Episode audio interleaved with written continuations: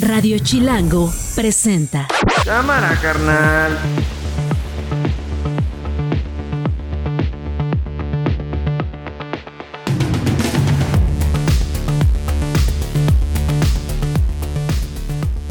Así suena el mediodía.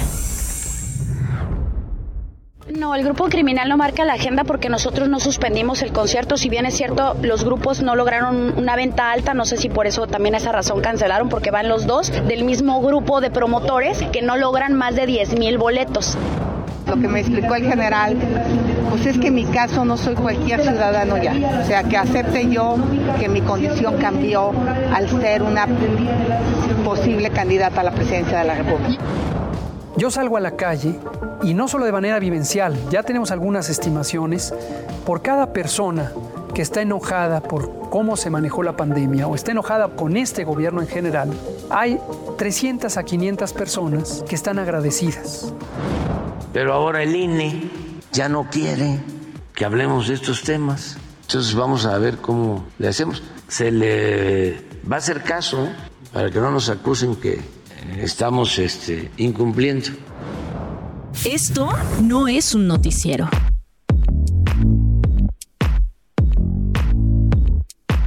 Bueno, ya escuchaban ustedes las voces de este miércoles, mucha información, muchas historias que compartirles. De entrada, irnos a Zacatecas, oigan, un día sí, el otro también. Repetimos no solo la frase, sino también la noticia. Se descubre un narcolaboratorio y lo que hay detrás de un, narco, de un narcolaboratorio. Hay delitos que se cometen, actividades que enriquecen a los grupos delincuenciales más allá de el tráfico de drogas, más allá del tráfico de armas. Y Fresnillo, Zacatecas, es hoy un ejemplo de eso.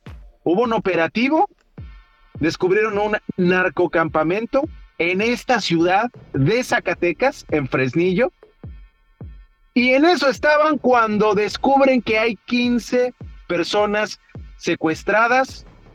12 de ellos tenían fichas de búsqueda donde la Fiscalía de Justicia de Zacatecas compartía no solamente su información, sino la urgencia por encontrarlos. Les comentaba eh, este operativo que se llevó a cabo en las últimas horas en esta ciudad. El secretario de Seguridad de Zacatecas, es un decir, ¿no?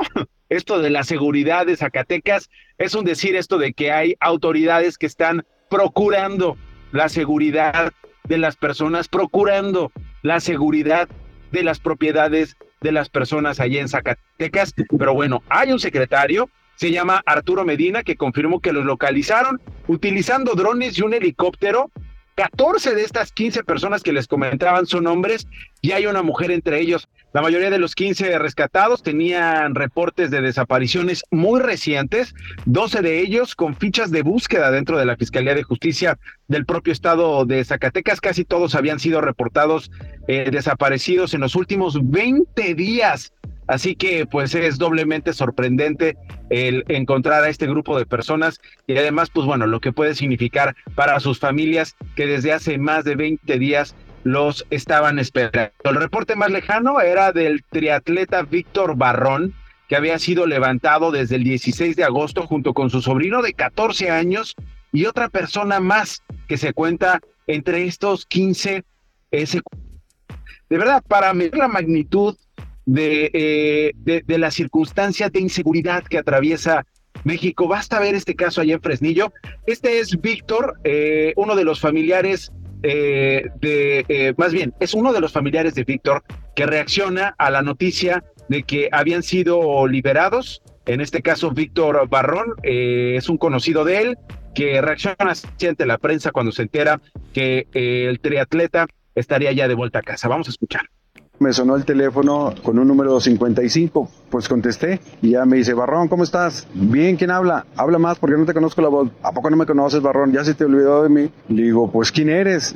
soy tu hijo, ay, siente uno que se derrumba. Y, ya me dio mucho gusto y me dijo, aquí estoy. Le dije, no, pues yo estoy aquí afuera, mi hijo, aquí los estoy esperando. Ya me rescataron, sí, mi amor, aquí estoy. Que no me la creo, estoy muy feliz. No, no cabe en mi corazón tanta felicidad. Volvió a nacer. Agradezco a Dios y a todos, a todos, a todas las personas con cada una de sus, de sus oraciones, que era protección, era luz para ellos. De verdad, no, no tengo cómo agradecer a todos. Escuchábamos ahí un testimonio, familiares que reaccionan a eh, este hallazgo de este grupo de personas, particularmente reaccionan por Víctor Barrón. Ángel Martínez es mi colega reportero. Ángel, de verdad, qué duro esto. Seguimos contando secuestros, seguimos contando un país donde la voluntad de alguien más prevalece sobre la libertad de otro para sacar provecho. De verdad, qué doloroso lo que sigue ocurriendo ahí en Zacatecas, Ángel. Así es, Nacho, muy buenas tardes. Pues como bien lo comentas, el día de ayer, pues sí llamó mucho la atención este operativo que realizaron fuerzas federales, es decir, Ejército Mexicano y Guardia Nacional en coordinación con las corporaciones de seguridad en el estado, pues al descubrir un supuesto campamento criminal donde estaban recluidas estas 15 eh, personas que tenían aproximadamente dos meses de pues haber sido privadas de su libertad. Estamos hablando desde el mes de agosto que estas personas pues en un gran número fueron privadas de su libertad. Prácticamente fueron tres personas privadas de su libertad a diario, repito, en el mes de agosto y septiembre. Septiembre pasó lo mismo. El día de ayer, pues obviamente las eh, familias al darse cuenta que nosotros ya, ya habíamos aventado este tipo de información en redes sociales, pues eh, se trasladaron hacia la Casa de Justicia para obtener información respecto si era, eh, si era, sí, sí o no era su familiar que pues actualmente estaban desaparecidos. Son 14 hombres y una mujer. Esta última es originaria del municipio vecino de Calera de Víctor Rosales. Y Nacho, precisarte que pues las investigaciones siguen. Ayer se rescataron estas 15 personas, pero las investigaciones siguen y fuentes de la Fiscalía del Estado pues nos han informado que han descubierto que estas 15 personas eh, pues eran em, empleadas por un grupo de la delincuencia organizada. Los hombres eran utilizados pues para eh, prácticamente hacer chozas, hacer campamentos en la, en la zona serrana del municipio de Fresnillo, incluyendo algunas zanjas en caminos de terracería, esto para impedir que se trasladaran los contrarios de, otro grupo delincuencial y también las autoridades, mientras que la joven originaria de Calera de Víctor Rosales, de este municipio cercano a Fresnillo, pues ella era la que se encargaba prácticamente de hacer la comida, de darles de comer a estos 14 eh, hombres. Repito que el día de ayer pues fueron liberadas por las autoridades federales. Ángel, eh, básicamente estamos hablando de que los tenían esclavizados, para todo lo que tendría que ver no solo con el narcolaboratorio, sino, eh, dices tú, la defensa, eh, la operación del propio grupo criminal en la zona. Esclavos, Ángel. Efectivamente, así los hacían que pues se levantaran chozas, campamentos alrededor de la sierra de este cerro denominado la Santa Cruz, este cerro que se ubica Nacho Auditorio a unos 12 kilómetros de la cabecera municipal, a un kilómetro y medio de la comunidad conocida como San José del Alamito.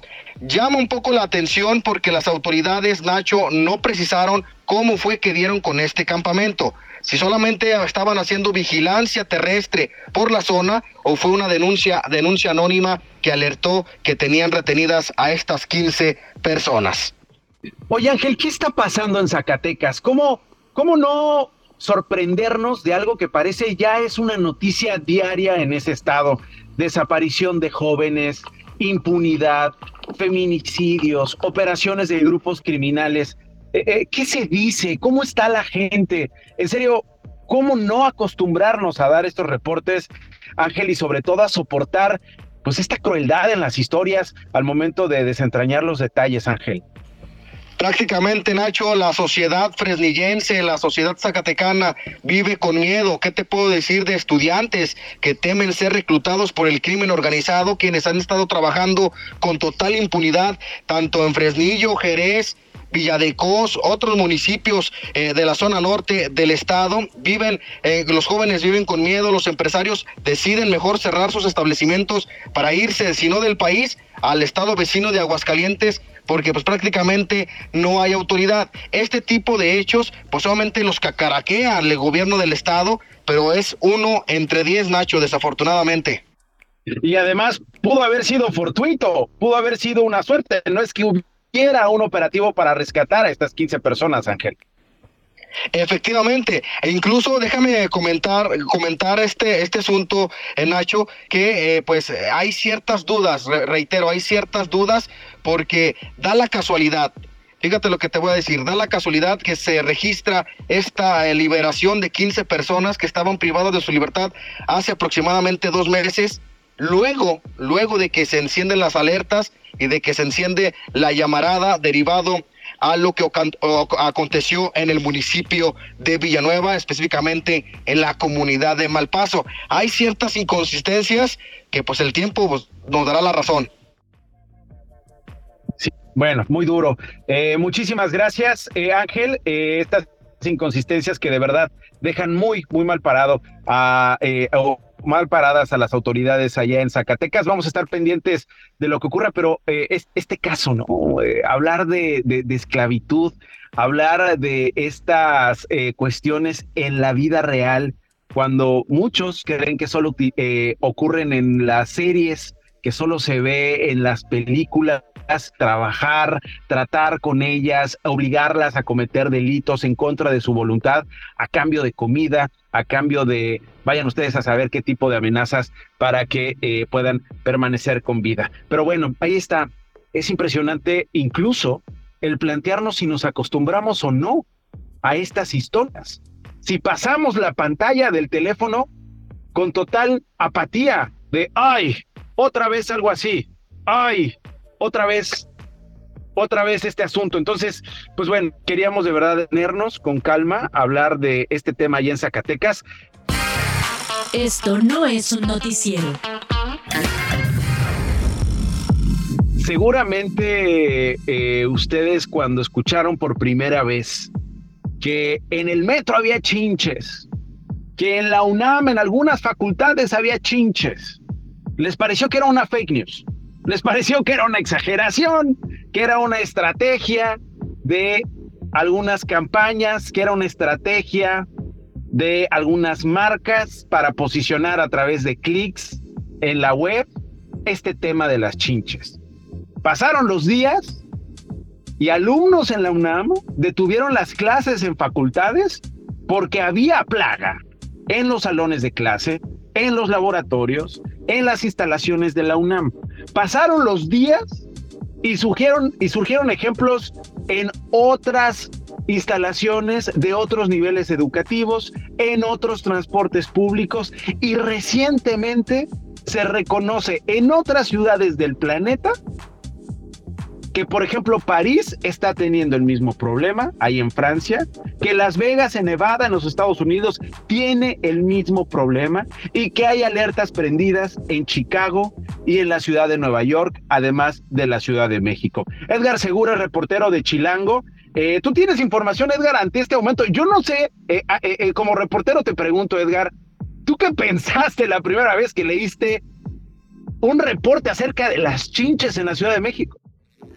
¿Qué onda Nacho? Buenas tardes. Pues mira, la primera vez, la verdad es que, eh, sobre todo por el espacio en el que aparecieron, que fue el metro de la Ciudad de México, pues en realidad no se nos hizo raro, ¿no? En esa ocasión incluso, pues hicimos el comentario, ¿no? De cuántas personas eh, transitan por, por estas instalaciones, eh, que en ocasiones hemos visto, eh, pues en muy malas condiciones de limpieza en el metro, y pues no nos pareció raro, pero ya después, como bien mencionas, el tema ha ido escalando, eh, ha llegado a universidades, ya pararon clases en química, en derecho, en veterinaria, en ciencias políticas y sociales, ahora en la Universidad Autónoma de la Ciudad de México reportando estas mismas plagas de chinches.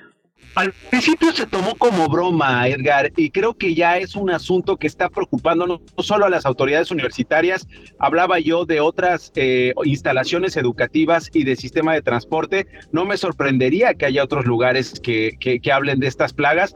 Ya no es broma, esto ya es en serio, es decir, siempre ha sido en serio, pues, pero hoy particularmente se habla con, con más profundidad, ¿no?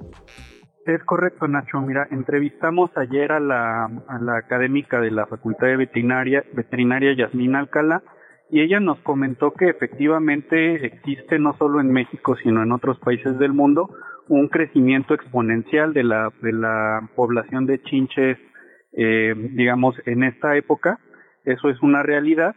Y también nos comentaba que el tema con las chinches es que no necesariamente se trata de un problema de higiene no eh, las chinches nosotros las transportamos, las chinches no vuelan, no brincan, no tienen como esa capacidad de moverse largas distancias por ellas mismas, sino que nosotros como, como personas a veces somos quienes las transportamos en nuestras ropas, en nuestras mochilas. Entonces, si hay una eh, plaga en, un espacio como el transporte público, pues es muy sencillo eh, imaginarnos que esto pueda llegar a, a expandirse. Ahora bien, creo que una, una pregunta muy importante que nos debemos de hacer es qué tan peligrosas son en realidad las chinches. Eh, platicábamos con la, con la y ella nos hacía una comparación. Ella nos decía que las chinches, si bien son insectos que viven de, de la sangre, son insectos chupasangre y en ese sentido como que los, los comparaba con los vampiros, pues nos decía que en realidad eh, no son animales que nos puedan eh, transmitir enfermedades, ¿no? Nos decía que en ese sentido, por ejemplo, animales como un piojo, como una garrapata, incluso como un mosquito, son más peligrosos para la, salud humana en comparación con las chinches, al menos con las chinches que podemos encontrar en la Ciudad de México, que son una variedad muy, muy particular. Ok. Eh, Edgar, ¿tú crees que esto crezca? ¿Tú crees que veamos más casos en la Ciudad de México o no es que eh, sea para tanto? Mira, eh, Nacho, de acuerdo con, con el comportamiento que tienen esta, estos animales, según lo que nos explicó la experta, pues creo que no sería raro eh, seguir encontrando reportes de este tipo de, apariciones de chinches. Sin embargo, un dato muy, muy importante eh, es que eh, estas plagas no están reconocidas por ninguna institución, eh, pese, a, pese a lo que se sigue reportando en redes por alumnos de las escuelas, usuarios del metro, Recordemos que el metro negó que hubiera chinches. La UNAM ayer también eh, informó que sus fumigaciones han sido preventivas ante los reportes, pero que no han encontrado ninguna chinche. Hoy se lo preguntaron al jefe de gobierno de la Ciudad de México, Martí Batres.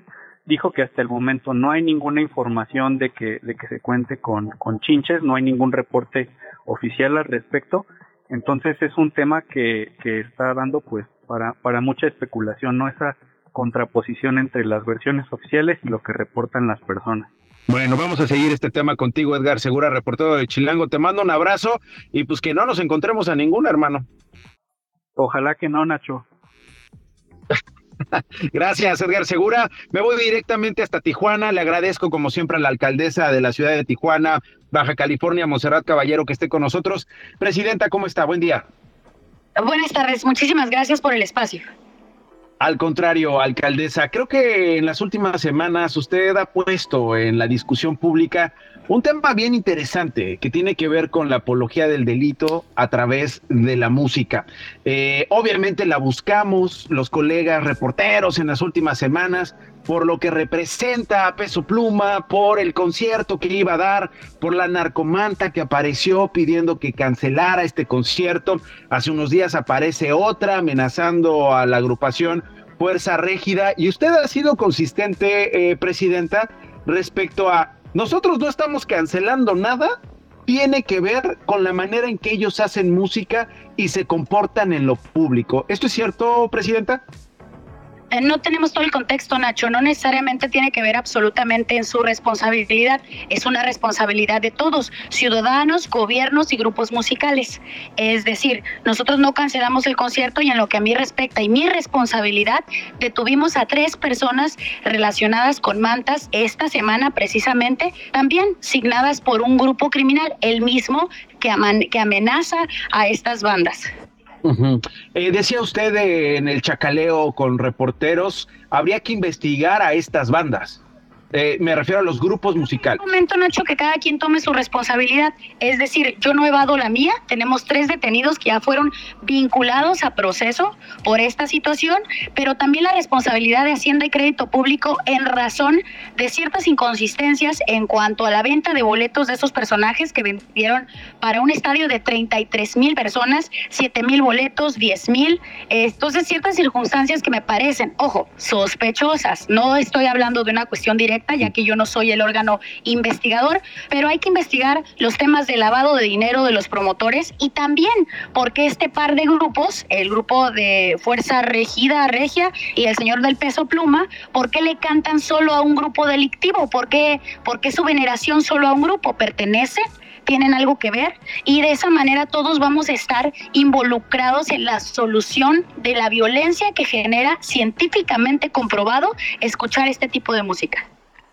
Sí, son bastante temas, eh, insisto, muy interesantes los que plantea usted en las últimas semanas. Está por un lado la rendición de cuentas fiscal, está por otro lado, pues esta vinculación o no a través de la música, si es apología a ciertos grupos musicales o no.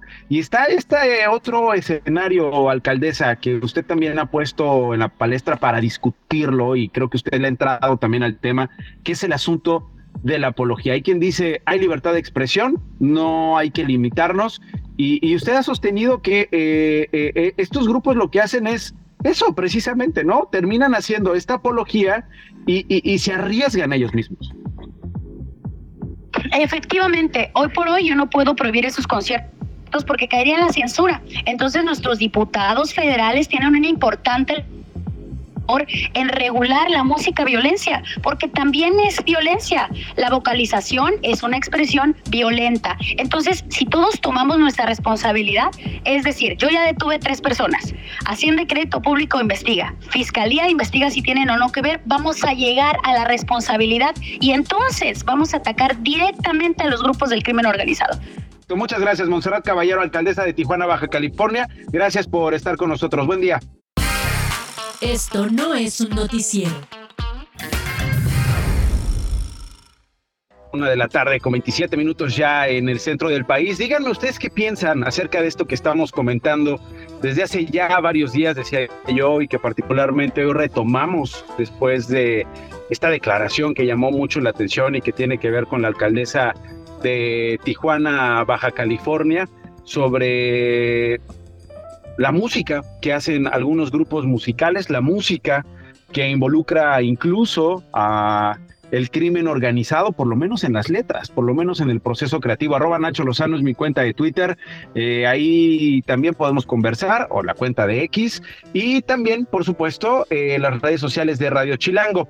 Voy directamente con Pilar Telles, ella es reportera de DPC de imagen eh, televisión. ¿Qué onda con esto de Gloria Trevi, mi querida Pili? Seguramente eh, tú en los últimos años de Gloria Trevi sabías solo lo que cantabas en los karaokes o cuando echas fiesta, mi querida Pilar. Hoy nuevamente llega la a, las noticias porque tiene, eh, tiene un asunto con el fisco mexicano. ¿Qué está pasando con Gloria Trevi, Pili? Bienvenida. Así es, muchas gracias Nacho, buenas tardes. Pues yo también soy de las que canto el pelo suelto y los zapatos viejos. y la papa sin catsup, no te hagas. Parece que hoy le quieren quitar la catsup a la papa de, Gloria Trevi. Hay un asunto de saldo a favor que tiene ante el SAT. La unidad de inteligencia financiera vio algunos esquemas que lo involucran a ella y a su esposo con empresas en las que comparten propiedad. ¿Qué es esto, Pili?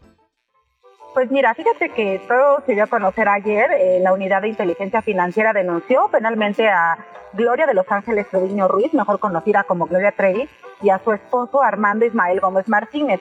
Eso por una presunta responsabilidad en el delito de defraudación fiscal y presunto lavado de dinero por operaciones simuladas en sus empresas con sede allá en Estados Unidos, en Texas. Eh, te comento que esta denuncia eh, interpuesta ante la Fiscalía detalla una presunta evasión de impuestos en un depósito de 7.112.336 pesos que la cantante y su esposo habían recibido de la empresa Fuego con Fuego Representaciones S.A.D.C.D. Después de eso, eh, la compositora emitió un comunicado en el que señaló eh, que entre más le peguen, pues más se va a defender y que no va a retirar una demanda que entabló en Estados Unidos en contra de una televisora.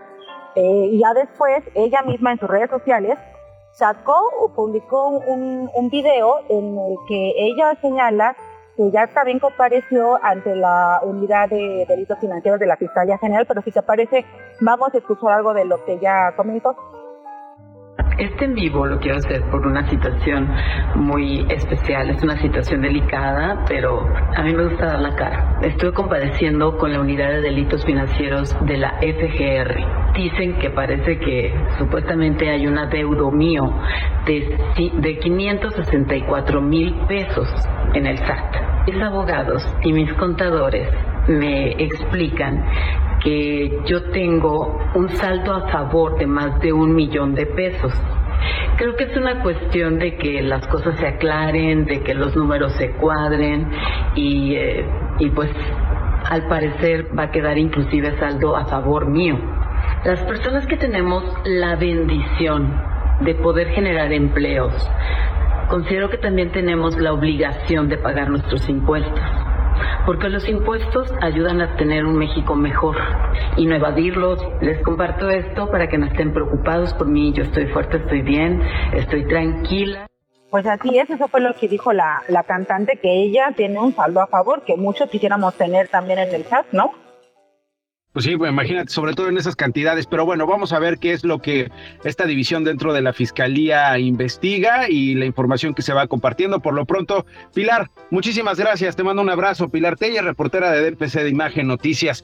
Oigan, y pues bueno, eh, para quienes admiramos para quienes eh, respetamos tanto la carrera que por años ha construido una figura importantísima, diría yo, un titán del periodismo deportivo, David Faitelson, pues nos sorprendió esta decisión, este giro que eh, ha dado a conocer eh, recientemente su salida de la empresa ESPN, además con mensajes bastante profundos y bien, bien interesantes acerca no solo de la propia carrera de David, sino de, de personas que han estado cerca de él. David Faitelson está con nosotros. David, pues te debo decir, felicidades, vaya decisión la que tomas después de cuántos años en ESPN, David, ¿16? Hola Nacho, ¿qué tal? ¿Cómo estás? Eh, te saludo con mucho gusto. Fueron 17 años, sí, casi 17 años en, ESPN. Prácticamente después de dejar TV Azteca, que estuve 21 años, fueron 17 trabajando para esta empresa eh, estadounidense y la verdad es que, pues sí, tienes toda la razón del mundo. Me costó muchísimo trabajo tomar la decisión. ¿Cómo llegas a esa decisión, David? Eh, ¿Qué es lo que busca un periodista como tú a estas alturas como para decidir lo que has decidido?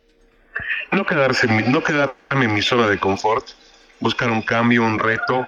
Eh, directamente eh, creo que no es que yo la verdad que estaba muy bien en ESPN, podía seguir discutiendo, analizando y polemizando el deporte con uno de mis grandes maestros, que es José Ramón Fernández y bueno, eh, lo disfrutaba, pero ya creo que llegó un momento en el que mm, pues, pues, hay que abrirse nuevos horizontes y se presentó uno que, que, para mí significa un reto muy especial, ya lo veremos en las siguientes semanas, pero para mí significa un reto muy especial hacer otro tipo de programas, otro tipo de periodismo, tener otro tipo de independencia. Y, y bueno, este mm, realmente, eh, obviamente que llevo dos días, martes y hoy, hoy miércoles, y ya no sé ni qué día es porque me ha parecido una semana larguísima, pero llevo martes y miércoles. Eh, eh, Nacho levantándome en la mañana digo, no puedo, necesito algo para discutir con José Ramón. porque, porque fueron durante más de 30 años en, que lo estamos haciendo.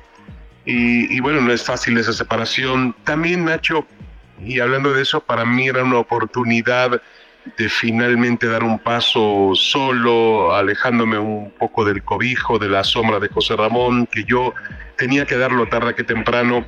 Em, entiendo que José Ramón está en la parte final de su, de su brillantísima trayectoria, eh, pero bueno, todavía está, por fortuna, gozando de una gran salud y le quedan algunas, algunos años más en esplendor en la televisión, pero para mí era una buena oportunidad de decir, a ver, voy por otro camino, voy por otro rumbo, voy a buscar otro tipo de, metas, otro tipo de, insisto, de retos, esa palabra que a mí me encanta. Siempre me han gustado los retos en la vida y ahora tengo un reto muy especial, vamos a ver si, si puedo realmente cumplirlo. Sí, eh, eh, dices varias cosas eh, muy importantes, muy interesantes. Creo que tu personalidad periodística es bien compleja y justo este asunto de las discusiones, los argumentos, eran, eran, digamos, por lo que leo en lo que nos compartes, las virtudes y los defectos que hay en mí fueron forjadas a través de la escuela de José Ramón. Tienen que ver justo con esa escuela que pues uno no se puede desprender jamás, David. ¿Qué, qué, qué quieres decir con la escuela? De José Ramón? ¿Qué quieres decir con este, e, e, estos 30 años de aprender de alguien como él? Bueno, es una escuela, primero una escuela que, eh, hace un periodismo em, en el cual eh, busca un periodismo de investigación, un periodismo serio, eh, busca un, periodismo para señalizar. Inicialmente es eso. Y después tiene una derivación fundamental que es el, el antiamericanismo y a través también del antiamericanismo, pues ser el antitelevisa, ¿no? Eh, a, José Ramón, todo lo que él nos enseñó durante muchos años es que todo lo que pasaba malo más que bueno en el fútbol y en el deporte era culpa de Televisa. Este, y bueno, puede ser que en algunos, algunos casos haya tenido razón, puede ser que en otros no. Eh, nosotros nos hicimos dentro de ese mundo, fuimos realmente eh, absorbidos por esa situación de, pensar que, realmente todo eso eh, provocaba el poder de una gran empresa. Eh, y bueno, esa es la realidad. Yo soy parte de esa escuela y sería tonto. Nacho, que yo a esta altura de mi vida buscara otra escuela, ¿no? no me enseñaron a, me enseñaron a vivir y a pensar de esa y a respirar de esa forma. ¿Cómo voy a cambiar yo a los 55 años de edad con casi una trayectoria de 40 años en los medios? Sería estúpido de mi parte pensar que voy a ir a otro lugar a hacer un David Faitelson diferente. Y tampoco creo que la empresa que me vaya a contratar, porque todavía estoy en, en un contrato con ESPN, la cual quiero y respeto mucho, tampoco creo que la, la empresa que me vaya a contratar vaya a decir, a ver, quiero a Faitelson para que sea diferente no, pues no, no, no, sería absurdo. Si, si, si, si está buscando un producto, entre comillas, que al final del día, pues todos hacemos este eh, periodismo y televisión, nosotros somos, un, somos parte de un, de un entretenimiento, no, no hacemos un periodismo político. Al final hay un entretenimiento, hay, una, hay un interés, hay un negocio, una industria.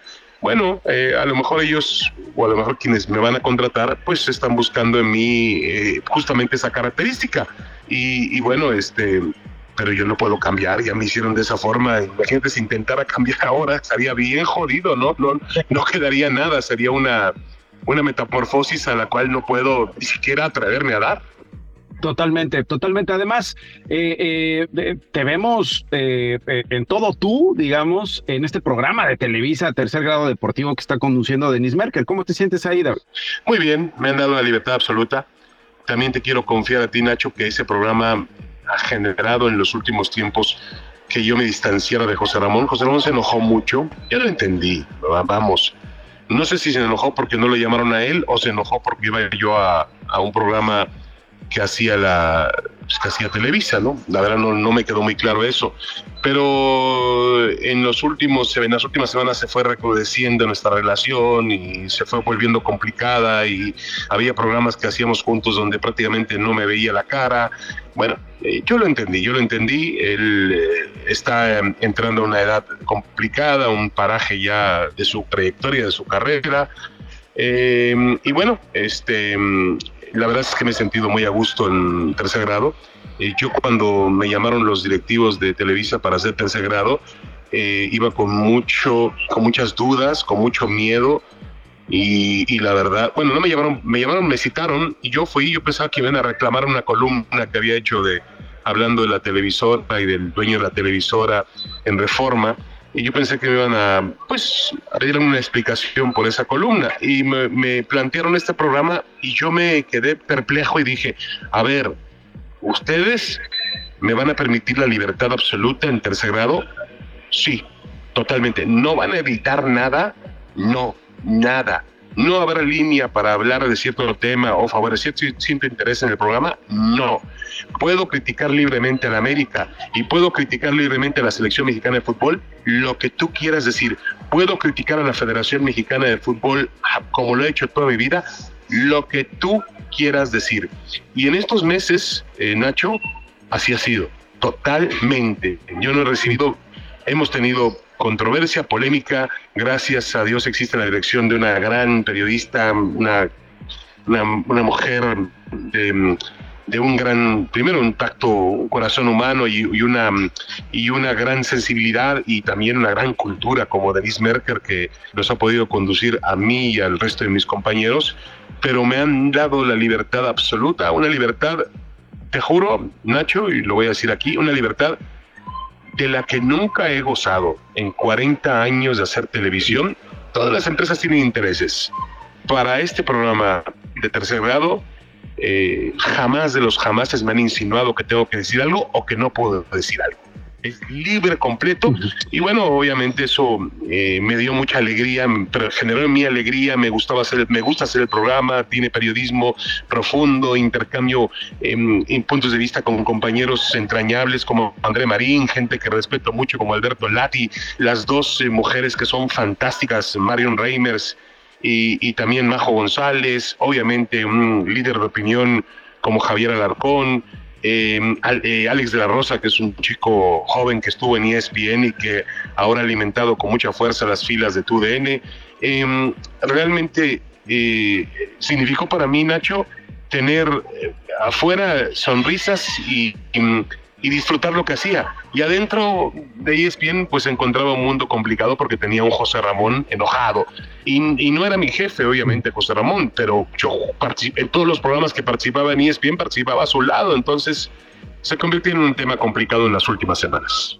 David, pues no sabes cómo te agradezco la confianza. Gracias por, gracias por tomarme la comunicación. No sabes cómo te disfrutamos también. Todo esto que estás diciendo se nota, se transmite, se contagia y sobre todo inspira a las generaciones que venimos admirándote desde hace muchos años.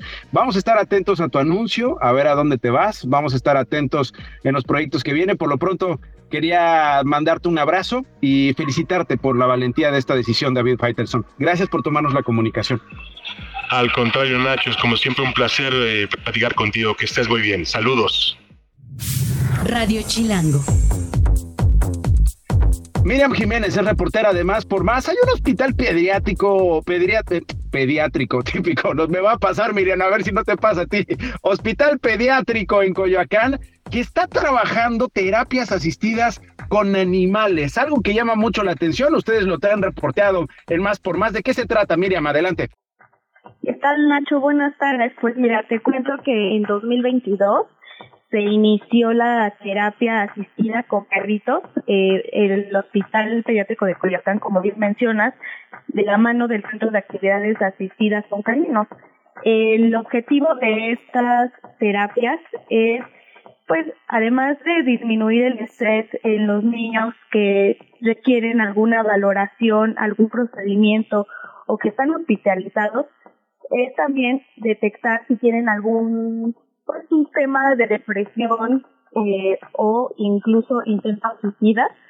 Hay una perrita que se llama Samantha, que es la estrella, por así decirlo, y ella tiene la sensibilidad de acercarse a aquellos niños que tienen alguna, como bien te decía, alguna situación en cuanto a salud mental.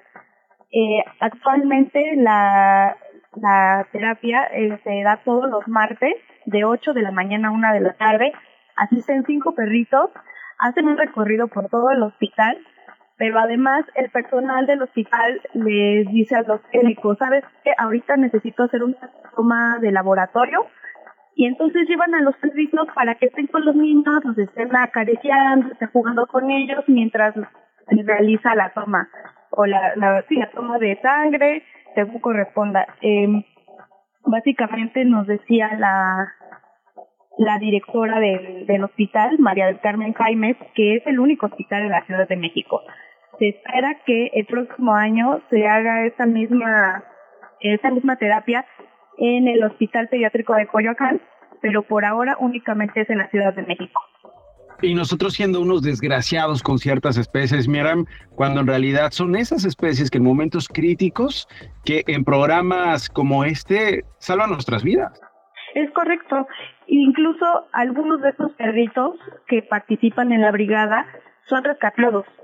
otros abandonados Ah. y un factor importante para que puedan formar parte de este de esta brigada es temperamento. No importa si son grandes, si son pequeños, no importa tampoco la raza, siempre y cuando tengan un carácter y un temperamento calmado, que no vayan a tener este, demasiada energía, que no tengan este alguna situación como de ansiedad con tendencia a, viol- a ser este pues, agresivos y pues básicamente es eso.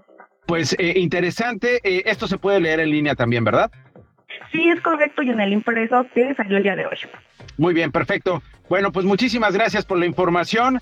Gracias por esta historia, Miriam Jiménez, reportera de Más por Más, un programa que inició en junio del año pasado y a la fecha han tenido más de 600 intervenciones con niñas y niños, con niñas, como decimos aquí en Radio Chilango. Una entrega de Miriam Jiménez. Gracias. El álbum con Joana Pirot. yo quería era olvidar. Ahora tú te marchas justo cuando acabo de llegar. Joana Pirot, ¿qué es esto? Hola Nachito, ¿cómo estás? Bien, ¿y tú? Buen miércoles, qué gusto saludarte. ¿Qué estamos escuchando? Igualmente, estamos escuchando a Tito Ramírez. Recordé que estás transmitiendo desde fuera, ¿no? Eh, y además es el mes de la herencia latina en Estados Unidos. Y este, pocos lugares como Miami, Florida, Los Ángeles y todo California para celebrar el mes de la herencia latina. Y justo como herencia latina, tra- traje a Tito Ramírez, que forma parte de este movimiento musical que se llama Latinos con Soul. Y es este, toda la herencia latina llevada a Estados Unidos. Lo que él hace es propio, como yo, yo, lo, yo, lo, yo lo identifico como rock psicodélico tropical, pero lo que en realidad hace Tito Ramírez es que agarró muchos ritmos de mitad del siglo XX, como el rock and roll, el mambo, el soul y el soul cubano, y lo metió a un solo disco, a un solo álbum, que es un álbum de este año que se llama El Prince, y este es muy, muy ecléctico y representa justo como el eclecticismo de... pues una personalidad como Tito Ramírez, porque como bien sabes tú, eh, estamos en un momento histórico en donde no somos mexicanos, tampoco somos americanos, tampoco somos españoles, tampoco somos 100% italianos, tampoco somos 100% una sola nacionalidad, sino que somos eh, la suma de nuestras experiencias. Y este álbum de Tito Ramírez eh, expresa justo eso, que somos la, la suma de nuestras experiencias, de todo lo que nos gusta, de todo lo que escuchamos, de todo lo que sabemos. Y es un álbum que a mí me gusta mucho. Además, Tito Ramírez tiene el mejor look de este año. Es como 60, lo vi hace como más o menos un mes que se estuvo presentando en la Ciudad de México. Eh, inglés, español. eh, está, está muy bueno este álbum, Nacho.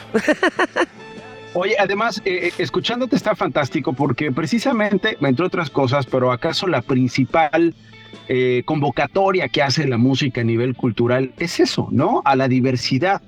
Es al encontrarnos como, como humanos, a encontrarnos como oyentes de la música, sin importar, eh, sin distinguir, sin discriminar, sin hacer un lado, sin soslayar, ¿no?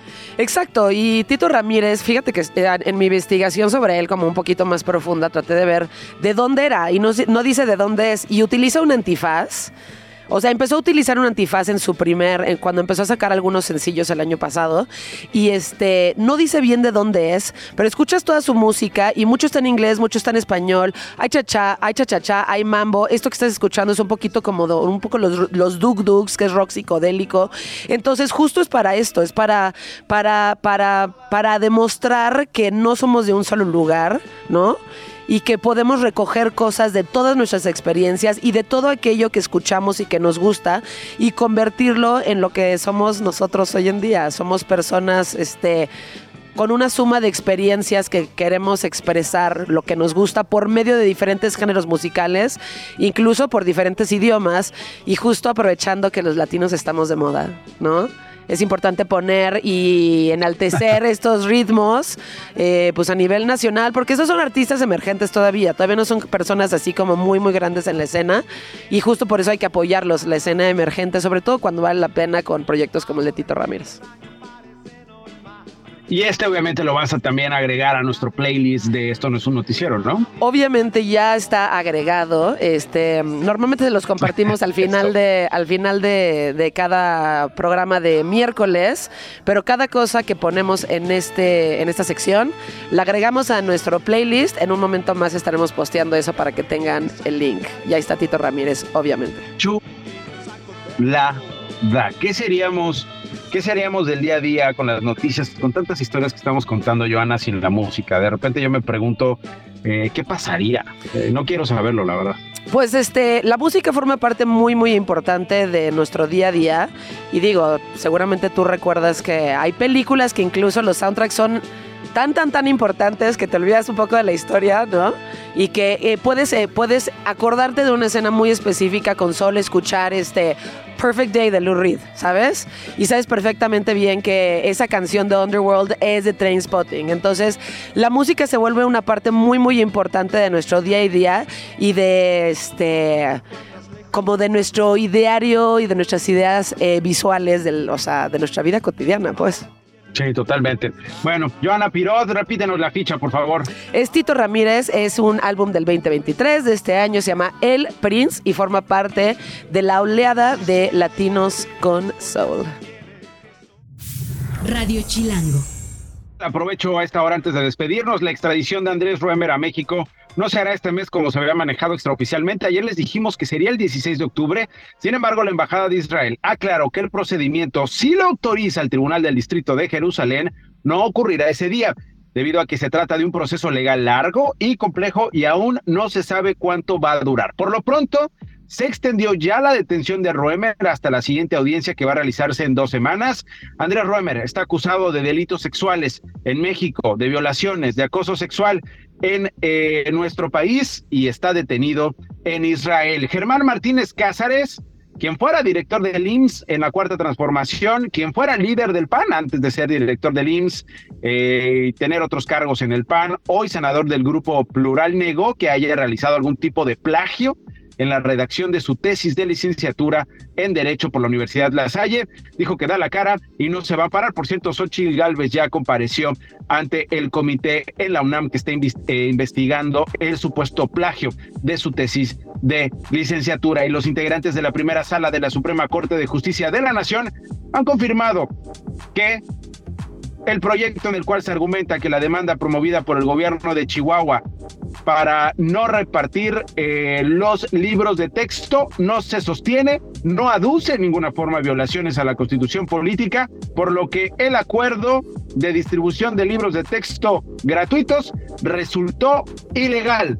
Así lo ha determinado la primera, la primera sala de la Corte de Justicia de la Nación, ahí donde están los ministros Jorge Mario Pardo Rebolledo, Margarita Ríos Farjat, Juan Luis González Alcántara y Alfredo Gutiérrez Ortiz Mena. Aprobaron este proyecto en el cual se argumenta que la demanda promovida por el gobierno de Chihuahua no aduce en ninguna forma violaciones a la constitución política, por lo que este acuerdo de distribución de libros de texto gratuitos resulta ilegal. Así llegamos al final de esto no es un noticiero mañana en punto de la una. Por hoy, muchas gracias. Esto fue Esto no es un noticiero con Nacho Lozano, una producción de Radio Chilango. Escucha un nuevo episodio de lunes a viernes en tu plataforma de podcast favorita. Radio Chilango, la radio que... Viene, viene, ¿eh?